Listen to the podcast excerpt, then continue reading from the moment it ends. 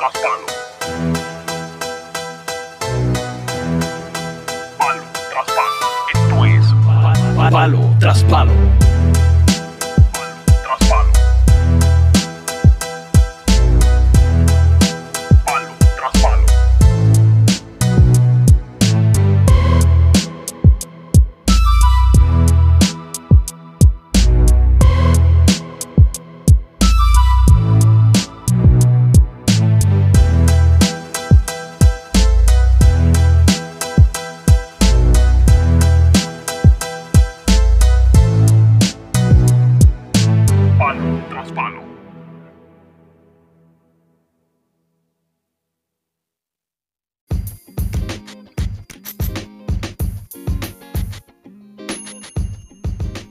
En este episodio vamos a sacar un poco de candela con el tema que vamos a hablar porque está bastante bastante bueno y se está intensificando a medida que están pasando las últimas semanas de, de temporada del MLB y de cara al postseason, a la serie. Vamos a hablar de un tema que ahora mismo se está poniendo cada vez más interesante y es quién se ganará el premio más valioso de la Liga Americana. ¿Quién es el MVP de la Liga Americana? Hoy mismo, si tuviéramos que sacar uno, y de esto se trata este episodio y de ese es el tema. Vamos al grano rápido, vamos al palo tras palo. Ahora mismo, yo, hay, hay varios candidatos al MVP, pero si yo tengo que sacar algunos, al menos tres, ya yo los tengo. Y están un poquito separados de los demás. ¿Qué pasa? Estos tres candidatos, obviamente con números a, MVP, lo son Shohei Otani, Vladimir Guerrero Jr. y Salvador Pérez. ¿Qué pasa con estos tres candidatos al MVP? Que los tres están teniendo temporadas poco usual. Poco usual.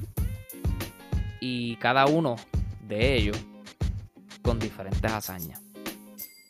Si vamos a Shohei Otani, destacándose y dominando tanto en la rama de lanzador como en la rama de bateador, con números buenos. Si vamos a Vladimir Guerrero, teniendo unos buenos números, dominando la mayoría de los departamentos ofensivos. Y a Ley, casi casi, de llevarse la triple corona, algo poco usual también. Y vamos a, Salvador Pérez, que acaba de romper el récord a Johnny Bench más como el catcher con más cuadrangulares en una temporada. Son tres hazañas. Ah, y sin hablar de los números de Salvador, que también están sólidos, ofensivamente hablando. O sea, para mí es un legítimo contendor al premio de, del jugador más valioso en la Liga Americana. Esos tres para mí deben ser los top 3 y al final que se decida quién sería el merecedor de ese premio. Ahora mismo Vladimir Guerrero Jr. está teniendo una de las mejores temporadas en los últimos años, ofensivamente hablando. Y pues, eh, sí, está, está, está de favorito. Está de favorito a candidato junto a Shohei Otani. Otani está de favorito también. Para mí esos dos son los que se van a pelear ese premio. Uno y dos. Salvador Pérez sí está teniendo una buena temporada, buenos números. Para mí es la mejor temporada y que ha tenido Salvador Pérez en, su carrera. Y luego de venir de una lesión que sufrió en el Clásico Mundial de Béisbol, que para ser catcher, tú con esos números y venir de una lesión no es nada fácil que usualmente eh, lo, estemos viendo temporada tras temporada y pues Salvador teniendo la mejor temporada de su carrera definitivamente candidato MVP con esos números pero si tengo que escoger los últimos dos los más calientes son Otani y Vladimir. Ahí vamos a la guerra. Vladimir tremendos números excepcionales. Ofensivamente dominando casi todos los departamentos de ofensiva. Eh, a ley de, llevarse la triple corona. Solamente le restan los RBIs lo domina Salvador Pérez. Faltan 10 carreras empujadas para empatar y a medida que vayan pasando los juegos hay que ver las actuaciones que estén teniendo cada uno de ellos para así determinar si lo logra o no lo logra que para mí con todo y eso eh, son números excepcionales, son números de candidato MVP, son números de MVP. Si tú te preguntas luego, adelantándonos a que ya se escoja un, un MVP y no sea guerrero, la gente se preguntará o, tú dirás, por decirlo así, contra eh, Vladimir Guerrero con una triple corona, ponle que la logre. No se ganó el MVP, ¿cómo es posible? O con unos números casi de triple corona, o estando ahí a punto, no se ganó el MVP. ¿Por qué? Porque simplemente hay un pelotero que es candidato al MVP también y te está dominando ambas ramas. Es un two-way player, tanto en ofensiva como de lanzador, bateando y pichando. Son números buenos los que está teniendo Otani. Y para mí como único, Vladimir no se gane el MVP aún logrando la triple corona o estando cerca. Es eso mismo. Lo que está haciendo Otani, dominar ambas ramas. Tanto lanzando como bateando. Porque los números ofensivos de Otani son buenos, no son malos. Es lo único que está un poquito abajo es en el promedio, que tampoco es muy alto, pero tampoco es muy bajito, en una temporada de 162 juegos larga. Pero él te está haciendo las dos cosas, te está lanzando, te está bateando. Y lo está haciendo muy bien, con récord de 9 y 2. 3, 328 de, de efectividad, más de 130 ponches. Ponle que logre las 10 victorias e impulse más de 100 carreras, llegue a las 100. Y si es líder o co-líder de cuadrangulares, para mí no debe caber duda que sea el MVP. Sin restarle mérito a lo que está haciendo Vladimir Guerrero Jr., que son números ofensivamente súper súper durísimos de MVP. Pero lo que está haciendo sencillamente, sencillamente no. Lo que está haciendo Tani es complicado. Y es dominar ambas facetas. Porque tú puedes ser un two-way player. O sea, tú puedes hacer las dos cosas. Puedes tirar y puedes batear. Y yo puedo decir, pues, yo tiré y lancé. Que pedica. Eh, tiré y, y, y batié. Pero a lo mejor los números son mediocres. Tengo una efectividad de 6 y pico. Tengo un récord de 1 y 4. Eh, no poncho a nadie. O sea, no son números llamativos. Y, bateo, pero tampoco son números llamativos. O sea, no son números de contendor a MVP, no son números sólidos. Pero los Dotani sí son sólidos. Y tú hacer eso en las grandes ligas, para mí, es meritorio de, ser MVP durante toda la temporada. Mantenerlo consistente. Otani debe ser el MVP. Y que tampoco es usual tú verlo en la MLB. En las grandes ligas esto apenas se ve. Y tan siquiera en las ligas menores. Porque en las ligas menores no se da el caso. Ponle que sí, en casos raros. Pero no que un bateador se destaque. O sea, no que un pelotero se destaque en ambas ramas. Ahora, en el sistema colegial de NCAA se da un poco más eso. O sea, que eres lanzador y también bateador. Pues en ese sistema sí regularmente sucede. Pero ya al nivel que estamos de las grandes ligas, pues es poco común que suceda esto y que tú lo hagas bien en ambas ramas. Ya eso te hace un jugador especial adelante. Y con números buenos, que son merecedo- merecedores de, de contendor MVP, tienes la ventaja. O sea, pero que tú digas, no me gane el MVP con una triple corona. ¿Por qué? Tiene que haber un porqué. Y tú, ofensivamente hablando, si tu oponente tiene ofensivamente unos buenos números, sin ser lanzador, o sea, sin, sin- sin tener números de lanzador, no tienes cómo superar a alguien que domine la triple corona. Como único, es lo, como, como lo está haciendo Tani. Y por eso para mí, Otani debe ser el MVP, sin duda alguna, aún así con la actuación de Vladimir ganándose la triple corona. Como único, él no se gana ese MVP. Es que alguien no esté dominando ambas ramas. Y para mí Otani lo está haciendo bien, tiene los números, es un two-way player. Eh, si alcanza las 10 victorias y alcanza más de 10 carreras empujadas, puede solidificar más esa, esa gesta que yo digo que tú alcanzar 10 victorias con una efectividad de 334, 46 eh, cuadrangulares, más de 100 carreras empujadas, un promedio de ahora mismo está en 256, 260 por leg, que si llega ahí es bizcocho, eso es bueno, eso es buenísimo en la MLB. O sea, son números de, de candidatos a MVP. ¿Qué pasa? E, el factor secundario que tiene Vladimir, digo secundario porque no es un factor que influya directamente.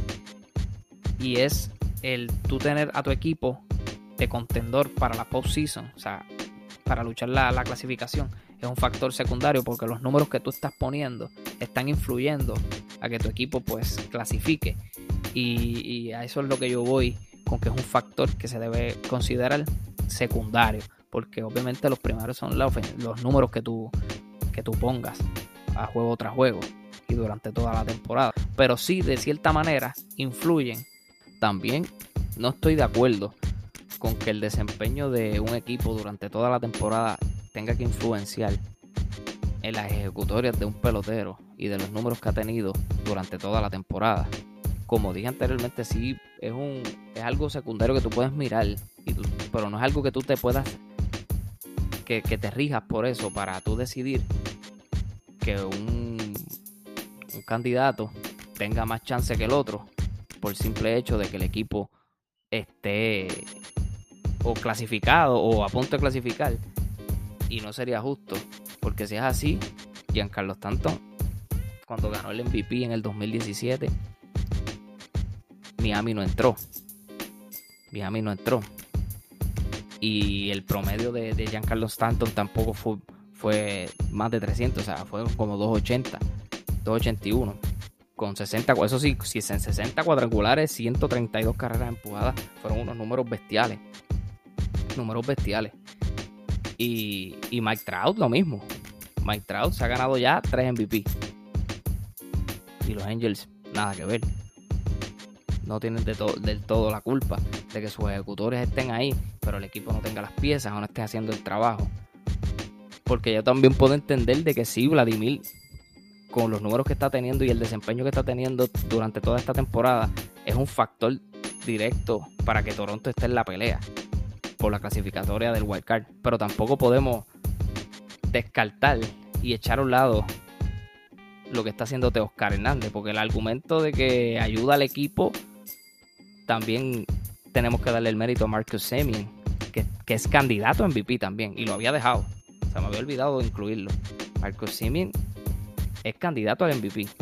También está Bo Bichette. O sea, tres peloteros ahí que están ayudando a Toronto. Las piezas las tienen.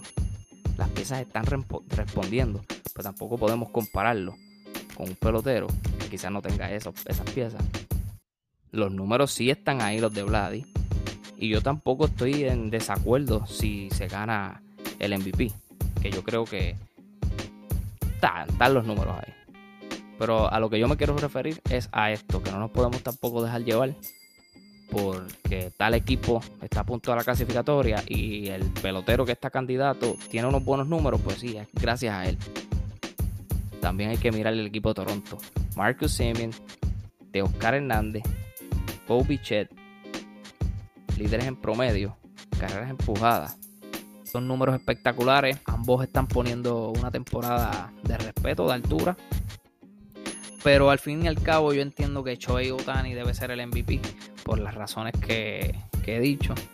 Eh, tiene unos números sólidos. Cuando tú eres un two-way player, no veo qué más, qué más de ahí para arriba haya algo que te, que te supere tú dominas ambas ramas y lo haces con unos números decentes.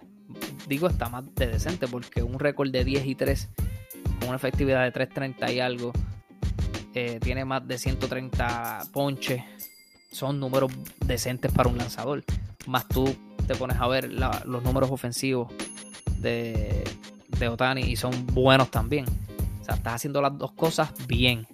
Y para mí eso es más que tú ofensivamente quemar la liga. Porque obviamente estás dominándolos en dos ramas, no en una.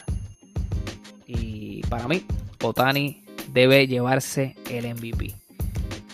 mucha gente no estará de acuerdo, que también se respeta porque Vladi tiene sus números y son de MVP. O sea, un ejemplo que haya que, que decidir y alguien decida, no que alguien decida porque se van a votación. Y si la votación dice que Vladimir es el MVP, pues tiene los números. Pero en la manera que lo está llevando Tani es, a otro nivel. Y, es más es más complejo. Eso no, eso no pasa actualmente y anteriormente en la MLB. Quizás Baby Ruth, desde hace, desde esa, esa época para acá, no hay nadie dominando ambas ramas como lo ha hecho Otani. Vamos a ver qué sucede, quién se lleva el MVP. Eh, creo que cualquiera de los dos que, escojan es merecedor. Tienen los números y, el, Salvador Pérez con tremenda temporada. No creo que se lo lleve por, los, dos caballos que, que, hemos mencionado ahora en discusión del MVP. Pero que sí debe ser considerado para el MVP. Debe para mí finalizar tercero. No creo por qué pueda finalizar menos de ahí. Eh, Salvador Pérez con tremendos números. Para un catcher, tener estos números, tener estos cuadrangulares eh, es histórico. Lo que ha hecho Salvador Pérez es histórico. Eh, a un cuadrangular de romper el récord de Johnny Bench como el catcher con más cuadrangulares en una temporada. Y creo que es una gesta bastante grande, impulsando 113 carreras después de una lesión. O sea, creo que tiene muchos méritos Salvador Pérez, pero a la misma vez está compitiendo con Otani y con Vladimir Guerrero, pues que también tienen sus méritos y son bastante merecedores del MVP también. Estaremos zumbando un episodio próximamente para ver lo que sucedió y cómo terminaron este, los, los premios. Ahí decidiremos si fueron justos o no fueron justos. Aparte del MVP de la Liga Americana, hay más. Y estaremos dialogando sobre ello. Hasta el próximo episodio. Por ahí vienen varios más con buenos temas, analizando, discutiendo, debatiendo. Que esto se trata palo tras palo. Nos pueden seguir en las redes sociales como arroba palo tras palo PR en Instagram, palo tras palo en Facebook.